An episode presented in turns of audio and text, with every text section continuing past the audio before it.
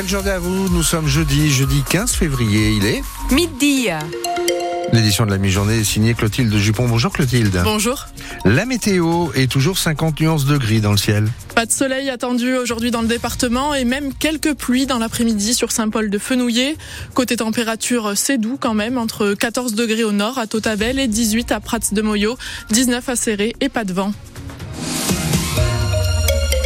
Et Clotilde, ce sont deux ministres qui sont attendus à Perpignan cet après-midi. En pleine crise agricole, Marc Fesneau à l'agriculture et Agnès Pannier-Runacher, ministre de la souveraineté alimentaire, se rendront au congrès national des producteurs de fruits cet après-midi et ils sont très attendus. Ils vont prendre part au débat, notamment au sujet de la sécheresse, car pour David Massotte, producteur de pêche et nectarine à Tuire, une partie de la France ne se rend pas compte de l'étendue du problème dans les Pyrénées-Orientales. Moi, j'ai plusieurs collègues producteurs hein, qui sont dans le Gard, dans la Drôme, et même eux se rendent pas compte de ce qu'on vit. Ils le croient pas. Donc euh, c'est vrai que notre département, euh, c'est quasiment le seul en France à vivre cette situation. J'avais ce matin un collègue au téléphone et il avait plus vendredi 30 mm chez lui et nous il a pas plu depuis le mois de septembre donc il le croit pas quand je lui raconte. Il y a tout le reste de la France qui se noie et nous on est là et on est quasiment sans pluie. Ils imaginent pas, eux ils arrivent pas à planter parce qu'ils ont les terres trop mouillées.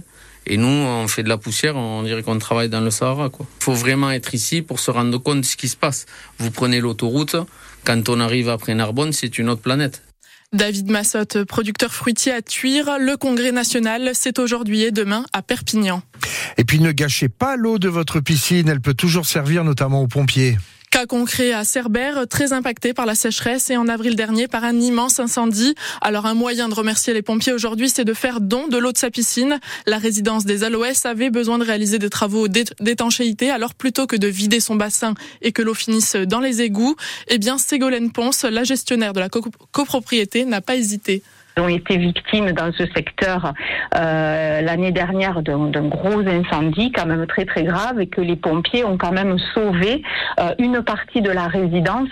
On a des copropriétaires qui ont œuvré euh, aux côtés des pompiers justement pour leur permettre aussi les accès à la piscine, il faut le savoir, hein, parce qu'ils ont utilisé la, la piscine aussi l'année dernière. C'était vraiment très solidaire comme situation et euh, si on peut euh, voilà rendre l'appareil, c'est tout à fait normal. Les pompiers ont donc récupéré 134 000 litres d'eau, de quoi remplir six cuves anti-incendie sur les communes de Cerbère, Port-Vendre et Banyuls. Pour l'adjudant Henri Eiza des sapeurs-pompiers de Cerbère, l'initiative de la résidence marque aussi un changement dans les mentalités des habitants.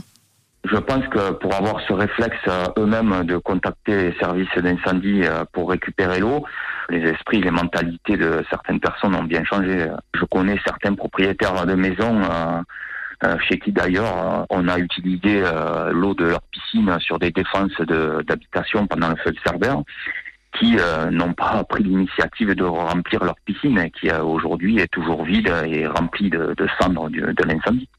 Un motard dans le coma après un accident dans le tunnel entre Port-Vendre et Collioure. C'était hier soir, le tunnel d'Aisne-Rachat. Une voiture se serait déportée et aurait percuté l'homme de 58 ans qui rentrait du travail vers 22h30. Sous le choc, une de ses jambes a été arrachée. En face, dans le véhicule, deux Espagnols, une dame et un homme. La femme, très choquée, a également été hospitalisée. Et puis un incendie en Salanque hier après-midi sur la commune de Cléra. Un hectare de végétation a brûlé au sud du cimetière de la commune. Plus de 50 pompiers ont bataillé pendant près de trois heures pour maîtriser les flammes.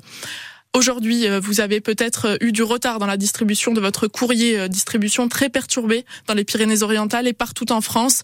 Les postiers en grève à l'appel national de l'intersyndicale CGT Sud et CNT pour réclamer, je cite, leur part du gâteau. Ils demandent 600 euros brut d'augmentation de salaire et un 13e mois.